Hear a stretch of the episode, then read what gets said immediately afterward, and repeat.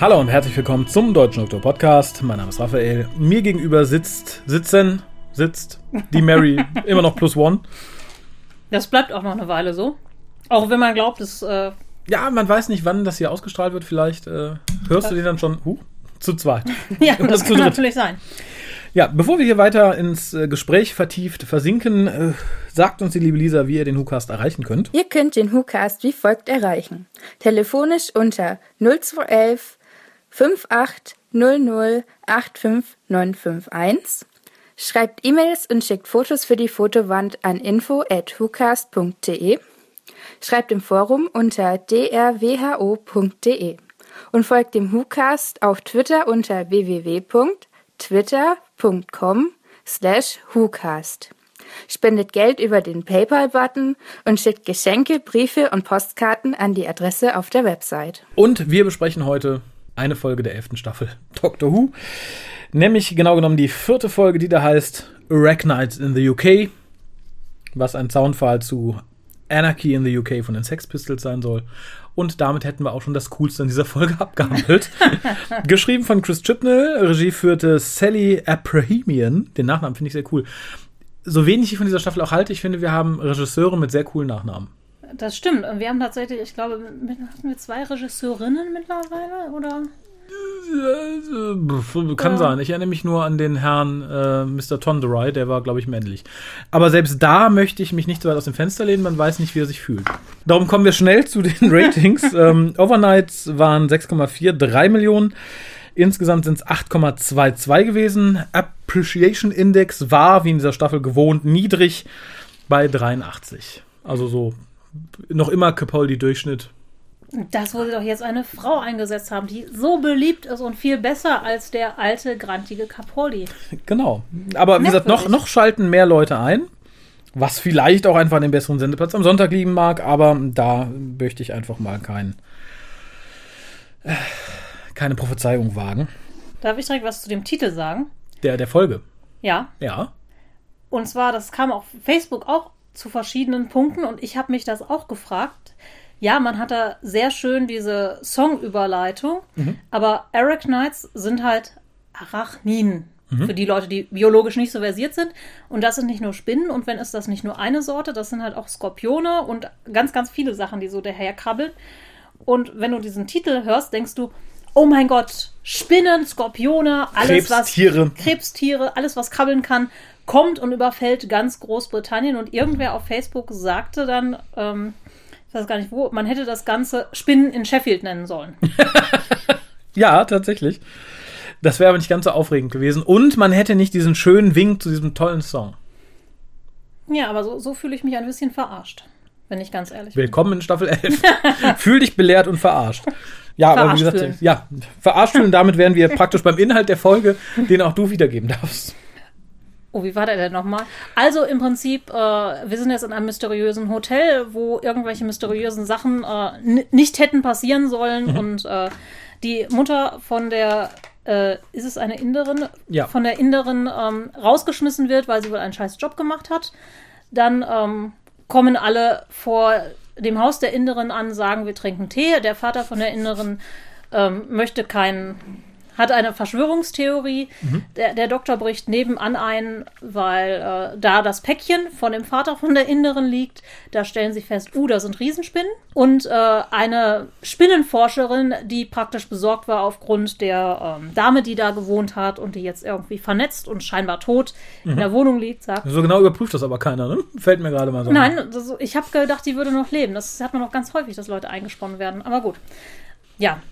Denken dann, dann gehen sie alle zusammen irgendwie in das Labor, glaube ich. Genau, stellen dann da fest, oh, die Spinnen wollen uns eine Nachricht hinterlassen. Oh, das Hotel ist im Mittelpunkt aller Spinnenaktivitäten und das ist zufällig das Hotel, in dem auch Jasmines Mom gerade immer noch darauf wartet, dass Schön, man sie dass du die abholt. Namen noch äh, weißt. Ich äh, verdränge die Namen tatsächlich relativ schnell. Ich habe momentan sowieso Probleme mit Namen. Graham kann ich mir relativ gut merken, aber das war es auch eigentlich schon. Ja. Ja. Und im Ehre wem Ehre gebührt, würde ich sagen. Genau, dann gehen sie alle in das Hotel, stellen fest, dass da diese Riesenspinnen wohnen ähm, und überlegen, dass sie die ja zum Großteil in dem Panic Room von dem Chef von dem Hotel, der da auch noch können, ist. Oder? Ersticken lassen oder verhungern lassen können. Genau, weil das ja viel äh, menschlicher ist, als die alle direkt zu töten. Mhm. Genauso wie es ja viel menschlicher ist, dass die große Stimme, Spinne, das ist natürlich alles äh, durch Umweltverschmutzung entstanden, Mhm. ähm, die halt mutiert ist und durch diese Mutation, die nicht ganz richtig abgelaufen ist, praktisch unter ihrem eigenen Körpergewicht erstickt. Und das ist natürlich viel, viel humaner, als sie einfach zu erschießen, was nämlich der Hotelchef macht, der dann von allen beschimpft wird. Du, du, du, das kannst du doch nicht machen. Genau. Du böser Trump, du. Ja. Ah ja, genau, das ist auch noch ein Waffenfetischist, Hotelbesitzer, eine Trump-Karikatur. Genau. Das Problem ist, er wirkt halt viel sympathischer als Trump. Der, vor allem, ich finde, er wirkt teilweise sogar sympathischer als das gute Team TARDIS Das hier. wollte ich jetzt nicht so sagen, aber ja. Ich muss es leider sagen, weil ich glaube, das Einzige, was ihn unangenehm macht, ist halt tatsächlich dieses Du bist wie Trump, was einem in die Fresse gedrückt wird. Aber fangen wir mit was Schönem an und das ist der Establishment-Shot dieser Folge, der halt draußen anfängt, sich ins Hotel erstreckt und da auch noch ein bisschen weitergeht. Das ist immer so ein Moment, den habe ich oft in den Staffeln, äh, in den Folgen der neuen, der neuen Staffel. Da kann man so schön durchatmen. Das ist so ein, du setzt dich zurück und denkst, ah, schön. Als wenn man irgendwie so in eine schöne Landschaft guckt. Ich finde es einfach schön anzusehen. Also, ähm, das ist auch wirklich was, was mir aufgefallen ist. Wir haben ja teilweise unglaublich gute Kameraarbeit, wo ein Kameramann hintersteckt, der sich echt Mühe gegeben hat. Und wir haben praktisch diese Perspektive der Spinne, die auf das Hotel praktisch zukrabbelt. Ähm, auch so ein bisschen von der Geschwindigkeit und alles, das passt und gehen dann irgendwann erst aus dieser Perspektive raus in das Gespräch rein, was ähm, der Pseudo-Trump mit der ähm, Frau seiner Nichte führt. Ähm, auch sehr subtil an dieser Stelle übrigens Ich- eingebracht. Womit ich beim nächsten Punkt wäre, das ist die Diversität der Woche, haben wir dann hiermit auch abgehakt. Ich habe es ja in äh, The Ghost Monument noch so ein bisschen verteidigt. Da war es dann ja auch dieses Gespräch so, oh, äh, hier die, die, die, die, die, die, die, die, die, Zahnsteinkrieger haben meine Frau getötet. Ja, meine auch. Fand ich okay, das war irgendwie im Fluss. Hier ist es, Das weiß ist ich so nicht, wieder so Liste abgehakt. ne? Das finde ich einfach nicht gut gemacht. und wirkt halt auch sehr konstruiert. Ne? Das ist so, hallo, ich bin lesbisch. Ja, vor allem, es spielt überhaupt keine Rolle. Ich finde Ja. einfach Sachen zu etablieren, die keine Rolle spielen, das ist Bullshit. Das ist halt genauso wie Grahams Frau zu töten, ähm, ohne dafür einen Grund zu haben. Das ist, das macht man nicht. Das funktioniert nicht. Ja, wobei, da es ist ein weiterer Pluspunkt hier, ähm, aber da kommen wir gleich zu. Wir haben nämlich vorher noch eine Neuerung. Und die hat mich sehr gefreut. Das Ergebnis weiß ich nicht so genau. Und zwar sehen wir den Time Vortex mal wieder nach etwas längerer Zeit. Und der ist halt neu designt und hübsch. Ich finde ihn viel zu dunkel, viel zu verwirrend. Und ja, zieht bestimmt super auf einer riesigen Leinwand, ähnlich wie der Vorspann. Am normalen Fernsehschirm, selbst in etwas größerer Version, finde ich ihn einfach zu überladen. Ja. Dazu habe ich mir noch nicht mal was aufgeschrieben. ähm, ah, doch, klar. TARDIS Stargate-Tunnel habe ich geschrieben. Ah, ja, aber die Ähm, Stargate Tunnel ist halt heller und das war halt einfach zu dunkel, zu bunt, zu. Ja, also ich finde es tatsächlich vom Design her ganz cool, aber Ja. nicht auf das Medium abgestimmt irgendwie. Das Ja. ist so. Geht mir ähnlich mit dem Vorspann. Wie gesagt, auf einer riesigen Leinwand ist bestimmt beeindruckend und das neue Thema bis zum gewissen Grad auch, wenn du es richtig laut aufdrehst, aber halt für das, was es ist, Fernsehen, finde ich's. Ähm, ich finde, da, wie gesagt, da kommen wir wieder zurück zu den Kameraleuten. Mhm. Ähm, ich glaube, das ist ein Kameramann, der, glaube ich, auch viel Kino gemacht hat oder insgesamt. Da stehen ein Mhm. paar Leute hinter auf jeden Fall, die Kino gemacht haben, weil es wirkt teilweise echt bombastisch, auch von der Ja. Lichtwirkung. Die Schnitte sind super gut gesetzt, auch teilweise, wie die Leute angeordnet sind. Also diese ganzen Kleinigkeiten, Mhm. die sind echt gut gemacht, muss man sagen. Da ist bloß keine Story die das irgendwie stützen würde und ich sag mal, dann kann der die beste Kameraarbeit ähm, ist dann auch für die Tonne. Ja, aber wo du gerade sagst, Leute, die schön hingestellt sind, das haben wir auch wieder hier, denn wir sehen mal so ganz husch husch und wieder mit vielen Leuten zugedeckt das Innere der TARDIS. Auch wieder so, dass man möglichst wenig davon sieht, weil es einfach grottenhässlich ist. Und dann fahren dann halt, äh, so, wir waren nur eine halbe Stunde weg, ist doch schön, jetzt können wir wieder unserer Wege gehen. Und da setzt wieder was ein, was mir schon in den vergangenen Folgen immer mehr auf den Keks gegangen ist. Und das ist, dass der Doktor nicht wirkt wie der Doktor, sondern wie jemand, der total needy ist, total schwach. Die sagen, wir gehen jetzt und sie, ja, nee, ihr könnt mich doch nicht allein lassen, mi, mi, mi, mi, mi. Bis dann gesagt wird, komm, wir trinken Tee. Und dann wirft man wieder so einen Ten-Moment in die Runde, wo sagt, jawohl, Tee bei Jasmine, das ist super. Ich fand das so albern. Also, ähm, Ich finde es halt auch sehr, sehr albern. Also das Coole oder das Interessante am Doktor ist ja, dass er immer so ein bisschen distanziert bleibt. Egal wie er ist und welcher Inkarnation, er ist eigentlich immer distanziert und er ist eigentlich nie richtig needy. Immer so hinter vorgehaltener Hand vielleicht mal. Ähm, ja. Aber nicht so, oh mein Gott, ich will nicht alleine sein. Und genau so war das. Hätte man sie noch eine Minute länger da stehen lassen, hätte sie angefangen zu weinen. Das ja, finde sie ich. sollte sich vielleicht einen guten Therapeuten suchen. ähm, ja, ist, vielleicht kommt das einfach mit dieser Geschlechtsumwandlung, dass sie einfach noch verwirrt ist und so ein bisschen sich selber sucht und da sich selber in anderen Leuten reflektieren möchte. Na, wir sind halt schon fast beim Hälfte, bei der Hälfte der ersten Staffel, ne? Da lasse ich das nicht mehr gelten. Also eine Folge, vielleicht zwei, ja. Hier dann nicht mehr. Ich habe halt auch das Gefühl, dass dann diese Ten-Momente nur eingeworfen wurden, damit der Zuschauer merkt, oh Moment, das soll der Doktor sein, nicht der, der ältere Herr, der jetzt äh, nach Hause geht, um da zu weinen. Weil ansonsten finde ich, ist tatsächlich der stabilste, interessanteste und ich sag mal raumfüllendste Charakter von, von der Stärke her, ist für mich Graham. Bei Ja, weitem. Er ist halt an vielen Stellen halt auch für mich wie der Doktor inszeniert und im Prinzip erfüllt er auch die Rolle, die der Doktor sonst, also dieses leicht grantige und da kann man ja sagen, "Hm, Cap- Capaldi war gemein und überhaupt. Nein, das ist, also für mich ist Capaldi Er war halt kein Mensch. Ne?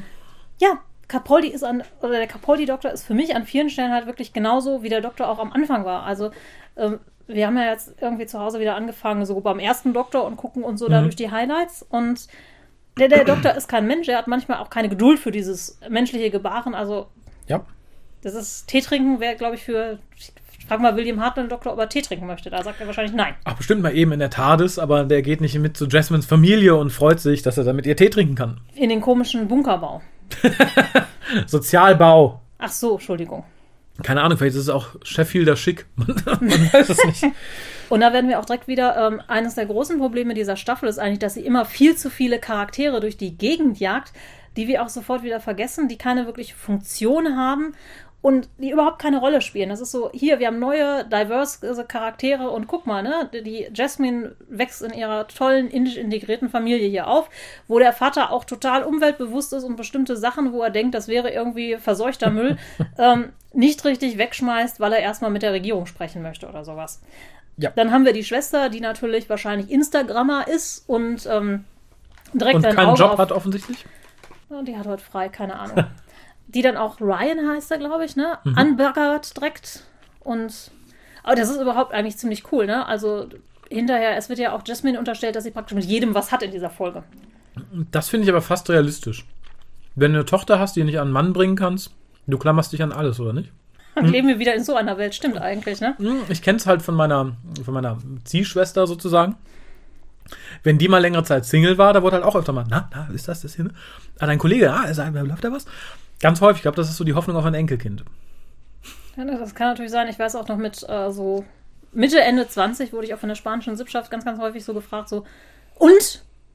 Bist du immer noch nicht verheiratet? also, nee. Ich, ich glaube, so war nicht- das. Darum fand ich es halt irgendwie ganz passend.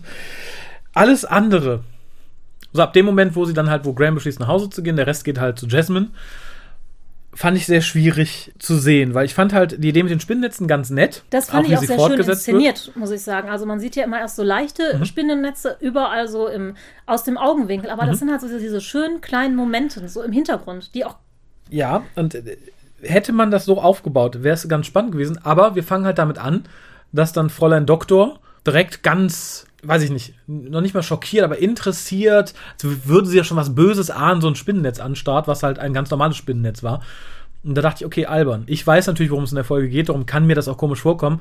Wenn ich aber durch so einen Scheffelter Sozialbau laufe, dann starre ich nicht so ein Spinnennetz an und denke so, uh, verdächtig, hier hat eine Spinne ein Netz gebaut. Naja, sie hat ja viel vergessen, was sie so vorher gelernt hat. Vielleicht weiß sie nicht mehr, was Spinnennetze sind. Sie scheint generell viel vergessen zu haben, denn dann sind wir in, in der Familie. Wie heißt sie mit Nachnamen? Ich weiß ich es nicht. keine Jasmine. Ahnung. Jasmines Familie. nennen wir sie der Plattitüde zuliebe einfach mal Familie Patel. da fängt halt auch die, der Doktor an rumzulabern von wegen, huh, eine Wohnung, toll, ich, hab eine, ich hätte gerne eine Couch, ich hätte gerne eine Wohnung. Mal ganz davon ab, dass der Doktor in Sekundärliteratur schon sehr oft Wohnungen hatte und das auch angesprochen wurde. War das so unglaublich albern, auch was dann danach kam, dass es ich, I, I, I used to have sisters, I was a sister, bla bla bla. Ja, vor allem, das ist albern. Er war nie eine Schwester. Das ist so, in, in welcher Iteration war das? In der zweieinhalbten? Ja, das man, man hat ja schon in Staffel 9 das so ein bisschen eingebaut, als Missy so scherzhaft sagte, der Doktor war halt mal ein Mädchen. Ja, das finde ich halt einfach albern. Ja, Da das ist möchte halt, ich wieder zurück zu, warum hat man nicht einfach eine Serie rund um eine coole Time Lady gemacht? Ja. Zack, anstatt da jetzt was zuzuerfinden, was überhaupt nicht dann, reinpasst. dann fände ich, wie gesagt, auch äh, Jodie Whittaker gar nicht so verkehrt. Also sie darf ja durchaus passiv sein und trotzdem den Tag retten. Das fände ich halt schön, wenn man das ausnutzt, aber sie ist für mich halt nicht der Doktor. Der Doktor ist nicht so passiv nee, und nicht so Banane wie hier. Ähm, und dann genau dieses ganze Gerede über Smalltalk. Ich bin nicht gut in Smalltalk und so, ne? Das ist so. Das wirkt aufgesetzt. Das, Das- äh, bei Smith glaube ich das. Das war teilweise ganz sehr schön. Aber hier ist es halt so, wir brauchen irgendwas Doktorisches. Brabbeln mal ein bisschen Scheiße und sagen wir, du bist socially awkward. Ja, das ist halt, also sie hat, glaube ich, auch immer noch so diese Rolle überhaupt gar nicht Ne? verstanden, inhaliert. Also ich glaube, sie guckt auch da viel zu sehr auf die männlichen Kollegen und wenn ich die noch einmal so furchtbar die Nase rümpfen sehe, schmeiße ich, glaube ich, was gegen den Fernseher oder ich schalte es nie wieder an. Ja, aber das ist halt so ein Doktor-Moment, ne? Das ist halt so, ne? Wir, was macht der Doktor jetzt? Der guckt den Screwdriver doof an und rümpft die Nase und zeigt die Zähne. Wie ein, aber es sieht wie halt ein echt, sie sieht aus wie ein kleines Schweinchen, Ja. wenn sie die, die Nase rümpft. ja. Und das ist auch, da mögen mich jetzt alle Sexisten nennen, aber ich finde das auch scheiße, nur um zu sagen, das ist ja wieder so, ja, eine Frau kann auch hässlich sein, seht her, ja, aber Und doof gucken kann sie auch. toll, super. Ich hab's glaube ich auch schon mal gesagt, ich kann auch in der Nase popeln, es möchte aber auch, auch keiner im Fernsehen sehen. Nee. Aber ähm, man kann es tun, ne? Und all, all die popelnden, dicken Cosplay-Mädchen, die vom Fernseher sitzen, sagen, jawohl, wie ich. naja, aber ich äh, möchte tatsächlich mal etwas sehr ausführlich loben und das ist die Musik, die mir durch die ganze Folge hinweg super gefallen hat. Angefangen auch schon bei der Szene, wo sie in den Sozialball laufen. Und alle Szenen am Anfang, bis man dann auf wundersame Weise später im Hotel zusammenkommt, das ist noch was, was mich aufregt. Aber die Szenen mit Graham in seinem Haus oder in seiner Wohnung, wo er wieder auf Grace trifft, so in seinen Gedanken, in seinem Kopf. Ich fand tatsächlich, ich weiß nicht, ob es Chibnalls Ding ist oder so, aber ich fand die Szene unglaublich gut geschrieben, unglaublich gut gespielt, unglaublich gut in Szene gesetzt. Ich saß da, ich hatte Gänsehaut, ich fand es einfach toll. Sowohl die erste Szene, wo sie halt sagt, na, jetzt muss er selber den Müll rausbringen und gucken, wo er halt die, die Staubsaugerbeutel findet und so, als auch die Szene danach, wo er halt sitzt und ihren Mantel rumschnüffelt. Und sie macht sich halt so in seinen Gedanken ein bisschen über ihn lustig und so, Graham, was machst du denn da, ne? Riechst an meinem Mantel und so. Ich fand das feinfühlig geschrieben, ich fand das toll. Es ist auch für mich die einzige Motivation bisher in der ganzen Serie, die ich glaubhaft finde, dass Graham dann am Ende nämlich sagt, nee, Trauer ist scheiße und ich habe keinen Bock zu Hause zu sitzen und äh, Leute in meinem Kopf rumspuken zu sehen, die nicht da sind. Ich fand, das ist tatsächlich auch im gesamten Juhu eine für mich der stärksten Motivationen von jemandem zu sagen, ich, ich gehe freiwillig mit dir. Ja, das auf jeden Fall. Also ich fand die Szene auch unglaublich toll. Ich finde es halt schade, dass sie, oder Graham bräuchte halt irgendwie mehr Gewicht. Ich, ich weiß es nicht halt, ne? Weil die, die Szene ist halt so aus dem Zusammenhang irgendwie gegriffen. Vor allem, du hättest sie jetzt in dieser Folge nicht gebraucht. Ja, ich, Die gehört eigentlich nicht in die Folge rein irgendwie. Ähm, ja, ich finde, dass das natürlich da in dem Haus dann auch, auch die Spinnen sind, ne? Und wir haben dann ja direkt. Äh, Das fand ich so unsinn, weil es auch ohne Konsequenz bleibt. Warum war ausgerechnet bei ihr noch eine Spinne auf dem Dachboden, die dann scheinbar auch nicht wieder aufgetaucht ist? Das fand ich halt so ein bisschen, nur um zu zeigen, die sind halt überall, fand ich das schwach. Dann hätte ich doch lieber irgendwie einen größeren, größere einzelne Shots aus Sheffield gehabt, wo die sich überall rumtreiben oder so. Dass ausgerechnet bei ihm dann eine Spinne auf dem Dachboden war, die jetzt aber weg ist. so vor konsequenzlos. allem, es ist halt auch unrealistisch, einfach zu sagen, ne? Hier, da haben wir diese zwei Spinnen, ne? Also in ganz Großbritannien. ähm, anstatt zum Beispiel einen Fernsehbericht laufen zu lassen, so, ey, ne, Spinnenplage, große Spinnenplage in Sheffield und äh, riesen Monsterspinnen, was ist da los? Ja, oder mehrere kaputte Geschäfte oder so. Ich meine, man hat mit dem Thema ja schon was, was man in B-Movies ausgewalzt hat. Also ich nehme mal irgendwie so wie Eight-Legged äh, Legged Freaks, also auf Deutsch Ja. Rack Attack oder so. Ich finde, da hätte man toll mitspielen können. Das das was, wo die Folge sowieso schon total versagt. Aber so ein paar Motive wenigstens da rauspacken, um das so ein bisschen greifbarer zu machen. Das bleibt da total auf Wäre der halt auch so. Trash gewesen, der auch einfach gut zu Doctor Who eigentlich passt. Ne? Ja. Genauso so Trash-Momente ähm, finde ich ja immer total liebenswert dabei. Und halt, die einfach dazu passen und jetzt nicht so ganz, ähm, ja, also es hatte auch, auch da, bei Facebook ist ja ganz viele, die sagen, uh, das war so gruselig. Ähm, ich habe eigentlich, also nicht Angst vor Spinnen, aber schon, Ja. ähm, ich mag die nicht in meiner Nähe. So, ich fand, das waren so Spinnen so, oh, die waren kuschelig irgendwie. Ja, ähm, äh, ganz kurz noch zu Graham. Ja. Ich finde tatsächlich, dieses, diese beiden Szenen, die sind A, viel zu kurz. Die hätte man viel länger zeigen müssen und nicht so auseinanderrupfen. Also ich finde, der Folge und Graham hätte es sehr gut getan, wenn man die beiden Szenen genommen hätte, verlängert und halt nicht durch irgendwie noch eine andere Szene getrennt, dass du halt wirklich ein langes Stück mit ihm gehabt hättest. Hätte ich persönlich netter gefunden. So wirkt es halt so, oh ja, da hätten wir eine gute Idee, aber dem wollen wir nicht viel Raum geben, drum schneid mal eben dann irgendwie noch die Spinnenszene mit äh, dem Doktor dazwischen oder bei den Patels irgendwas. Finde ich schade. Also für mich wird da unheimlich viel mit kaputt gemacht, dass man es so auseinanderrupft. Ja, es ist halt auch, ähm, wenn du an die Hintergrundgeschichten gehst, das sind immer so kleine Sachen irgendwie, die nicht so richtig. Also Mhm. da siehst du auch wieder, es sind eigentlich zu viele Companions, zu viel, was da irgendwie etabliert werden muss. Ähm, was man dann halt so nebenher macht, neben, Mhm. während die Handlung läuft. Ne? Also äh, bei anderen Sachen hatte man das ja schon so. Amy wurde ja richtig etabliert, um die jetzt einfach mal als Beispiel zu nehmen. So, Ja. das ging eine ganze Folge, ne? Wer ist sie? Was macht sie? Wo kommt sie her? Welche Traumata hat sie davongetragen? Und jetzt sind wir schon die, die vierte, die fünfte, die vierte, ne? Wir sind, äh, also wir sind jetzt bei der vierten, ähm, aber auch in den kommenden drei Folgen. Wird's ja nicht, nicht besser, ne? Nee. So, und wir lernen eigentlich nicht wirklich was. Also, wir lernen ja jetzt auch über Jasmines Familie nicht wirklich viel oder was Jasmine bewegt oder warum ist sie Polizistin geworden, außer dass Ja. sie von ihren Kollegen gedisst wird und sie in einer, ich sag mal, ganz normalen Familie lebt. Hm. So. Und wie gesagt, darum fände ich es halt schön, weil bei Graham hatte man den Ansatz und verwässert das total durch dieses. Ja. Aber wo du gerade sagst, ist Trash. Ich finde, was absolut kein Trash ist, und da bin ich relativ begeistert für Doctor Who. Ähnlich wie die Optik toll ist, ist auch die CGI hier ganz toll. Die Spinnen waren optisch wirklich klasse. Ja, die sind Also ich fand super. ich wirklich, wirklich, für, vor allem für eine Serie. Man hat sich ja da irgendeinen Professor für kommen lassen. Ich habe es mir irgendwo notiert. Den Zoologen Niall Doran, der wohl, es wurde groß damit geworben, dass man ihn extra geholt hat für die, ne, für die Spinnen. Und ich, ich finde es tatsächlich ein bisschen albern, denn es wurde dann gesagt, ne, ähm, das heißt, es wurde gesagt, es gibt einen Twitter-Post von äh, Danny Gott, Hargraves, der äh, die Special Effects gemacht hat. Er hätte sich halt mit äh, diesem Professor getroffen und sie hätten über Wissenschaft und Spinnen geredet und natürlich über Dr. Who und es war so wundervoll und ne, dann irgendwie mit dem Nachsatz so, wir machen hier die nächste Generation wieder ähm, spannend auf, auf, auf, auf, auf Science und so toll. Optisch ist es ganz toll. Ich finde ansonsten, dass halt so auch die Riesenspinne später einfach mal eben an der Decke entlang läuft. Das ist mit dem Gewicht nicht möglich. Es hat für mich mit Science nichts zu tun. Rein gar nichts. Man hat es später in einer Szene noch, wo dann, ich glaube, in einem Halbsatz oder in zwei Halbsätzen über die Spinnenfäden ein bisschen philosophiert wird, so, ne, als Supermaterial, bla bla bla.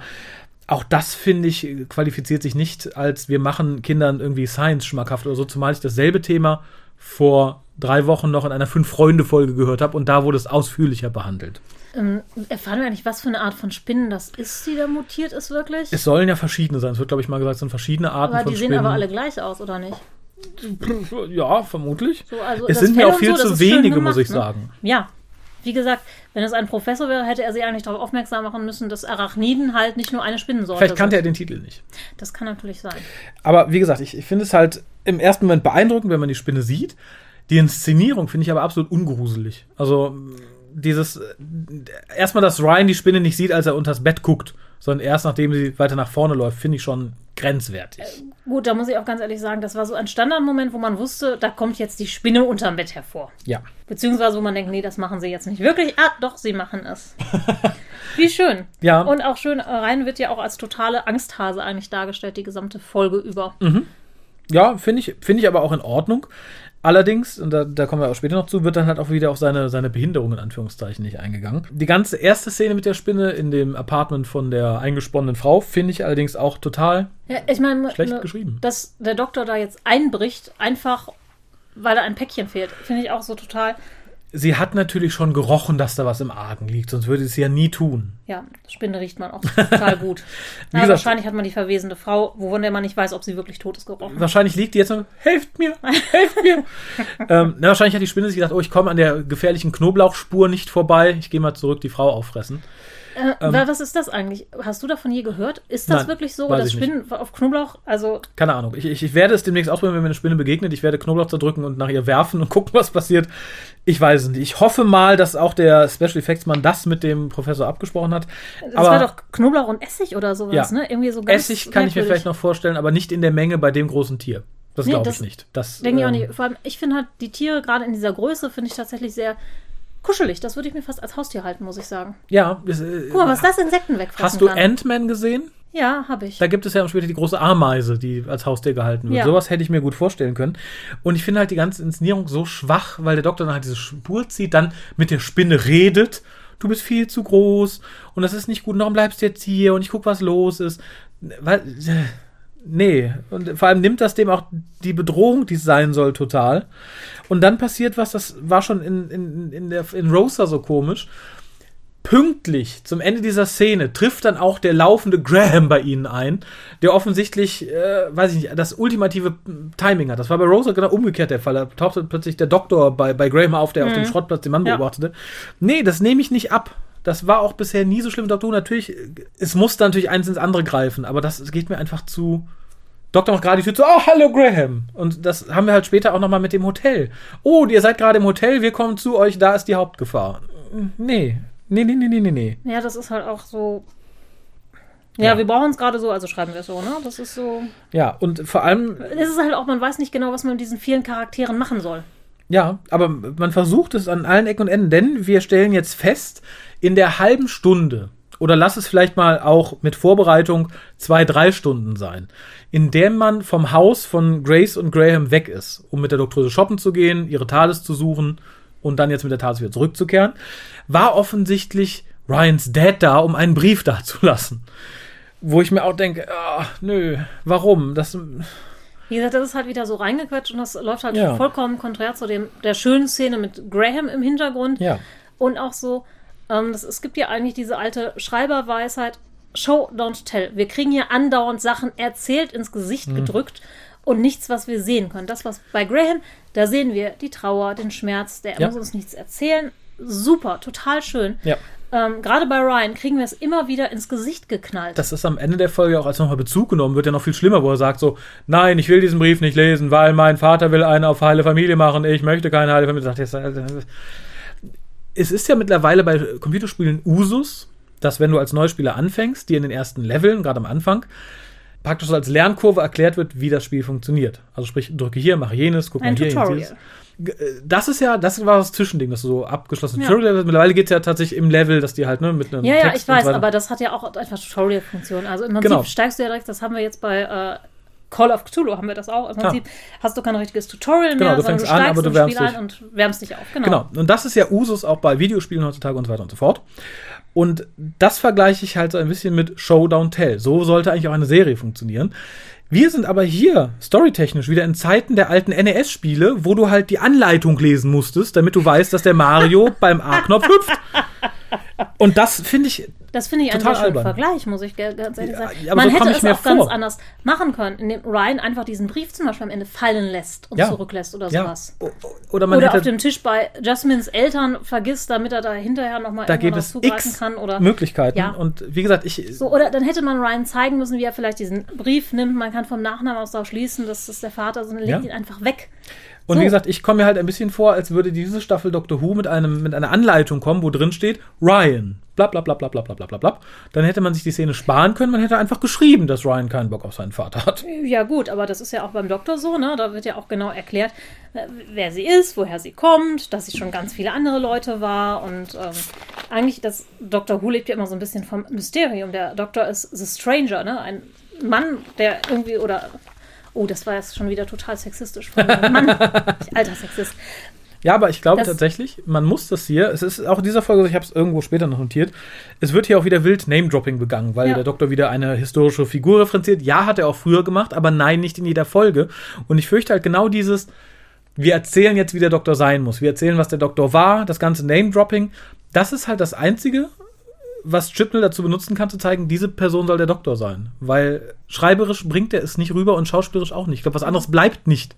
Wenn du zeigen willst, das ist der Doktor, musst du ihn solche Referenzen quatschen Ja, lassen und stimmt. über sein Leben quatschen lassen. Also ich finde es halt schade, wenn, ähm, das habe ich ja bei anderen Serien auch, ich brauche so ein bisschen das Mysterium. Wenn das Mysterium aufgedeckt ist, finde Ja. ich den Charakter nicht mehr spannend. Das ist manchmal so, wenn du ein tolles Buch mit so einer spannenden Story liest Mhm. und dann kriegst du auf einmal so eine Auflösung um die Ohren geknallt, wo du denkst, was? Das ist so, S zum Beispiel ist so ein gutes Beispiel. Ja. Äh, total spannend Ganz viele an ganz Stephen. King-Romane sind so. Wolfgang Kulbein-Romane auch an dieser Stelle, aber ja. Ich weiß, was du meinst. Also mein Trauma ist ja der Traumfänger, wo ich dachte, boah, spannend, spannend, spannend. Es ist ein Alien! Okay. Deal. Ich hatte das Ganze, also wie gesagt, S und äh, Holbeins Druidentor. Druidentor, super mega spannend geschrieben. Und dann, das Ende war so antiklimaktisch. Ich Hm. habe mich davon nie wieder erholt und nie wieder einen Holbein-Roman angefasst. Ähm, und das ist so diese Entmystifizierung des Doktors, finde ich halt schwierig. Ja, gut, die hat ja schon irgendwie in der ganzen New Series stattgefunden. Ich finde nur, hier baut man nichts Neues auf. So, ja, wie gesagt, es bleibt, es bleibt nichts übrig. Wie gesagt, ich sehe in Judy Whittaker auch nicht den Doktor. Ich sehe halt tatsächlich eine Time Lady, die sehr cool wäre, wenn sie nicht irgendwie fünf oder sechsmal pro Folge offenbar unter Waffengewalt von hinter der Kamera gezwungen worden wäre, David Tennant zu channeln. Und mit ihrem äh, Screwdriver rumzuspielen. Ja, immer mit ausgestreckter Hand. Das finde ich, wahrscheinlich ist er radioaktiv, weil sie ihn jetzt selber zusammengebaut. Ich habe keine Ahnung, vielleicht gehen hier Jetzt irgendwie die Haare Schmerzen im Ellenbogen und muss heute Au, au, au. Ja, die geht jetzt dann, glaube ich, ins Labor, ne? Haben wir die Laborszene noch?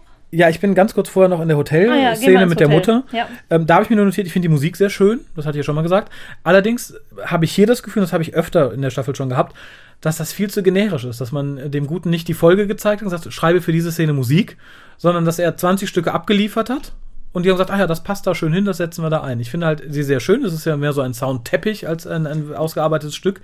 Aber dadurch wirkt es halt wenig in der Szene verankert. Und das finde ich sehr schade. Also ich habe tatsächlich das Problem in der Musik in dieser Staffel generell, Mhm. dass ich die tatsächlich, wenn ich hinhöre, sie gut finde, aber sie fällt nicht auf, weil, wie du sagst, es ist ja so ein Soundteppich. Es ist nicht wirklich in die Szene eingearbeitet. Genau. Also du hast nicht wirklich das, ähm, wenn was Spannendes passiert, die Musik auf einmal aufbrandet und denkst, oh, wow, was ist denn hier los? Sondern die Musik ist so ein bisschen, auch wenn sie schön ist, so ein Mhm. bisschen Geplänkel einfach.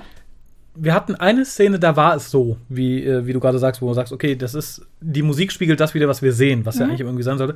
Und das war der Moment, als der Doktor durch das ähm, Dach der, der U-Bahn fällt oder der, des Ja. Zuges und dann wieder aufsteht, wir hören so einen Teil vom Theme. Das war so, wo ich dachte, okay, da sehe ich, da höre ich das, was ich sehe irgendwie wieder. Und hier ist halt einfach eine nette Begleitung. Ein bisschen auch wie in einem Videospiel, stört nicht, ist schön, wenn man hinhört, aber Ja, genau, das ist so Musik, die kannst du schön zum Entspannen, zum Meditieren nehmen, ähm, Ja. aber also es gibt ja Musik, die kannst du dafür absolut nicht nehmen, ne? Das ist so, ähm, Murray Gold, ich weiß, das kommt alles von den Ohren raus, so, das nimmst du halt eher zum Joggen eigentlich, ne? Weil das viel zu, und dann Ja. geht es wie bam und ähm, das kannst du eigentlich gut zum Abschalten in der Wanne nehmen und Genau, und wie gesagt, mancher funktioniert es gut. In dieser Hotelszene dachte ich, ah ja, schöne Musik, würde ich mir anhören. Aber die greift der Szene nicht unter die Arme. Das ist so. Nee, Und darum ist sie ein bisschen redundant, leider. Und dann folgt fast eine meiner, meiner liebsten Szenen in dem ganzen Ding, weil da so viel schief läuft. Wir haben Jasmine, die ihre Mutter abholt. Dann kommt, äh, ich habe den Namen schon vergessen, Mr. Big aus äh, Sex and the City, sollte man vielleicht erwähnen.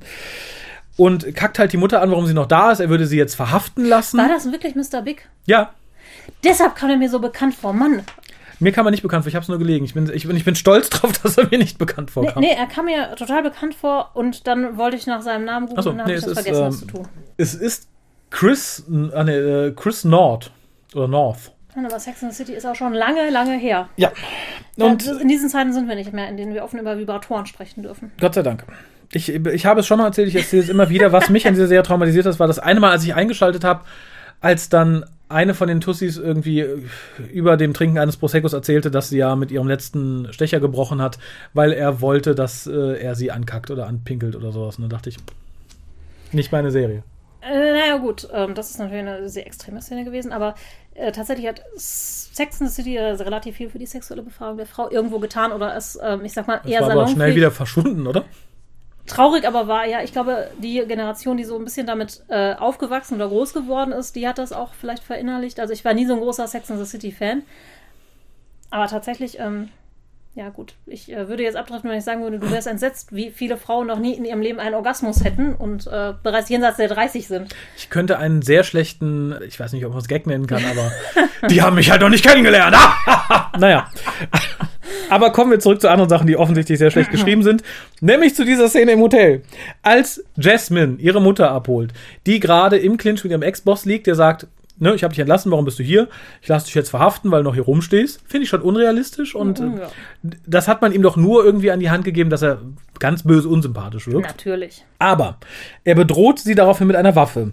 Und Jasmine, die Polizistin ist, nimmt die Hände hoch und sagt nichts. Gar nichts.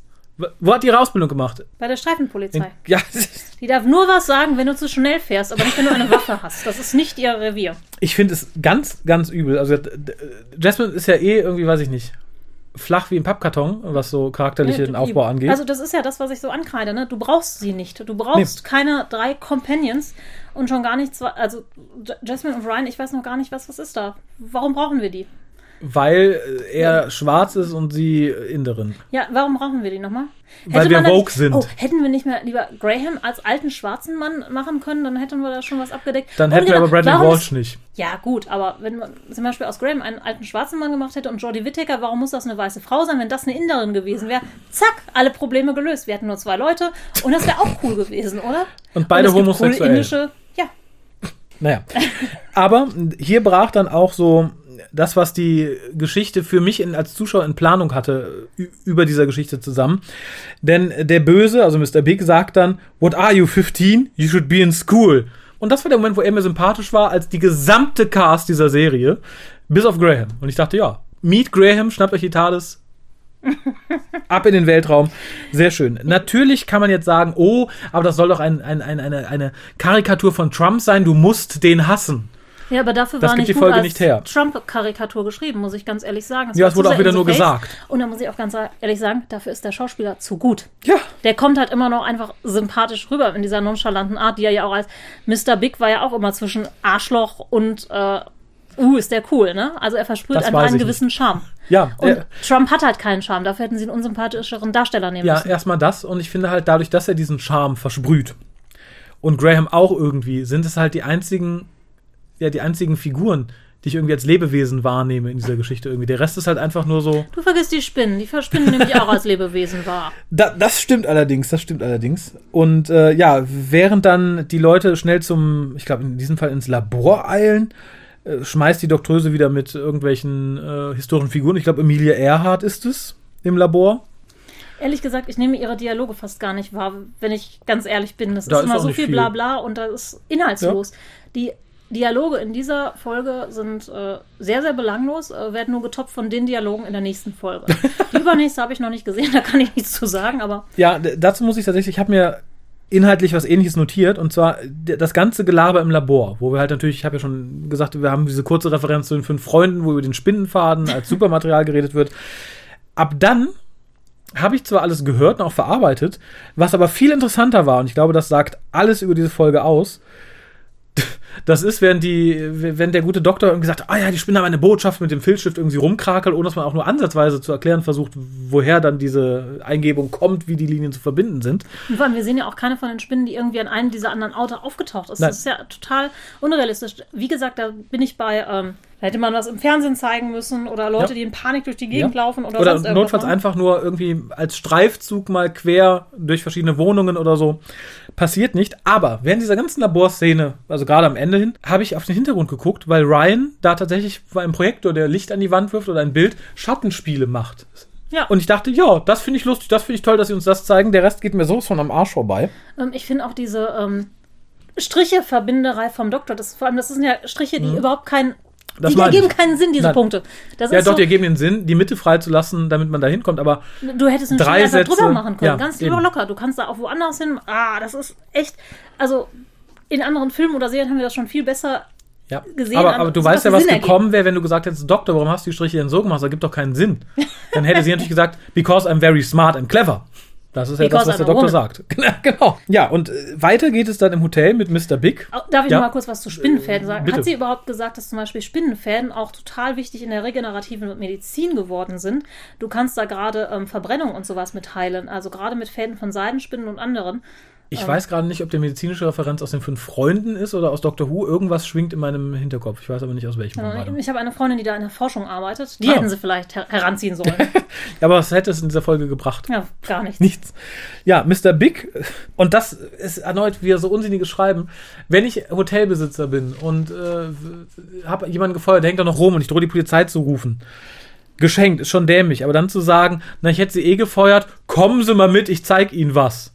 Das macht doch kein Mensch. Und dann bringt er sie ins Hotelzimmer, wo halt dicke, dicke Spinnweben sind. Und, wo Und er ist der Meinung, das ist einfach am mangelnder Hygiene des Personals. Also, Das ist halt wieder so Dummheit. Äh, so dumm wäre selbst Trump nicht. ja. Okay, der Richtige vielleicht schon, ich weiß es nicht. Aber auch dieses, dass Jasmine dazu überhaupt nichts sagen sagt, hey, ich bin von der Polizei. Ich habe zu diesem Zeitpunkt vergessen, dass sie Polizistin ist, muss ich ganz ehrlich sagen. Ja, sie auch offensichtlich. Ja. Ja, und dann kommt wieder sowas, ne? Ich weiß es nicht genau. Hat Jasmine dem Doktor vorher gesagt, in welchem Hotel ihre Mutter arbeitet? Warum sonst der Anruf? Oh, seid ihr im Hotel mit deiner Mutter? Toll, da kommen wir jetzt auch hin. Weiß ich nicht. Vielleicht hat sie ihr gesagt, wir sind im Hotel. Erneut ein komischer Zufall. Gut, das sind so Sachen, die entschuldige ich von wegen, ja gut, dann hat man das zwischen den zwei Szenen nicht gehört, ne? Also das ist sowas, da, da bin ich also großzügig mal. Ja. Man, man sagt ja, wir sollen viel mehr nette Sachen sagen, glaube ich. Oder allgemein sollen viel mehr nette Sachen gesagt werden. Das würde ich jetzt so sagen, das kann man entschuldigen. Ja, gut, das, ja, das, das ist eine der, der geringeren Probleme dieser Folge, da Ja. gebe ich dir durchaus recht. Dann haben wir die optisch sehr beeindruckende Szene mit der Wanne. Das finde ich total schön. Ich weiß jetzt Ja. nicht, warum er sich seine Hände wäscht. Ich glaube, er wäscht sie in Unschuld. Das ist so ähnlich wie ähm, damals ähm, in Ben Hur. Da wird diese Szene, glaube ich, auch nochmal sehr schön Ja. gezeigt. Ne? Und Oder war es? Ja, ich glaube schon. Also, Ich, ich hoffe sehr, aber ich denke, für das Zielpublikum ist eine solche Analogie Perlen vor die Säule geschmissen. Aber nein, ich bilde mir das jetzt ein, weil die Szene wirklich sehr schön ist und dass Mr. Big da sich erstmal seine Hände in Unschuld wäscht und sowas. Ähm, ja. das, la, lass mir das. Da klammer ich mich Ja, jetzt dran fest. tu- Tue ich. Ich will auch nicht viel gegen den Rest der Szene sagen. Wie gesagt, ich finde es beeindruckend. Ich finde die CGI wieder toll. Ich finde das tatsächlich ein halbwegs spannender Moment. Allerdings, Ja, ich weiß nicht, ob du den gleichen Allerdings-Punkt hast wie ich. nach dir. Ich habe nämlich ein starkes Problem mit diesem schwarzen Staub. Ja, es äh, stellt sich ja hinterher raus, dass darunter eine Kohlemine ist. Nur die Kohle ist viel weiter. Ja. unten, weiß ich als Robotkind. Die kommt da nicht mit hochgestaubt, wenn die Spinne durch die Decke bricht. Ich, ich hätte es vielleicht geglaubt, wenn die Spinne selber schwarz gewesen wäre von diesem Staub. So finde ich es Ja. etwas schwierig. Ich habe ein ganz anderes Problem und das ist, äh, mag die Regie da versagt haben oder die Logik. Oder beides. Ähm, ich, ich möchte glauben, dass beim Aufbau dieser Wanne mit diesem vielen Hohlraum links und rechts, dass da eine Spinne durchpasst in dieser Größe. Was ich aber nicht glaube, weil es nicht möglich ist, weil da auch Leitungen sind, ist, dass er in den Abguss reinguckt, was ja ein Stahlrohr ist, und die Spinne ihn dadurch sieht oder sie ihn. Das wird durch die Perspektive nämlich leider suggeriert. Das ist Schwachsinn. Und das, oh, ähm, das wollte mir das Bild, was ich hier gekrakelt hatte, zeigen. Ja, das, das fand ich auch ziemlich merkwürdig. Genau, das äh, war halt ne, schwach. Ansonsten verbuche ich die Szene als Erfolg. Ich finde die gut, ich finde die spannend. Ähm, Ja, wie gesagt, diese schwarze Wolke, ich habe erst gedacht, oh, das sieht so ein bisschen aus wie Stranger Things, da kommt jetzt ein komisches Wesen aus einer anderen Welt.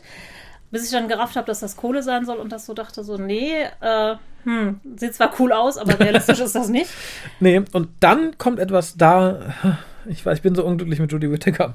Nicht, weil sie eine Frau ist, aber weil es halt einfach Äh, Moment, nicht passt. haben wir da nicht erst, wird ja nicht der arme, erst der arme Kevin gefressen? Ja, aber Kevin ist mir egal. Es ist dir Kevin egal. Ich finde das halt So, so ziemlich ähnlich albern. wie Mr. Big Kevin auch egal ist, ist auch mir Kevin egal. Ja, aber ich finde es halt tatsächlich so, dass diese Spinne einfach nicht schafft, Mr. Big zu greifen, aber den tollen Bodyguard mit seiner Pistole. Ja, Und dass er, aber ich glaube, der war auch nur da, damit Mr. Big sich die Pistole krallen kann für später. ja, und dass wir halt sehen, dass die Spinnen Leute mitnehmen. Das war halt so ein Moment von, oh, ich muss jetzt mal was zeigen, ich darf es nicht nur sagen. Hm. Auftritt Kevin. Ich glaube, das ja, oh, ist. ja ähm, gut, das kann sein. Und dann erreicht unser restliches Team halt das Hotel und der Doktor begrüßt Jasmines Mom.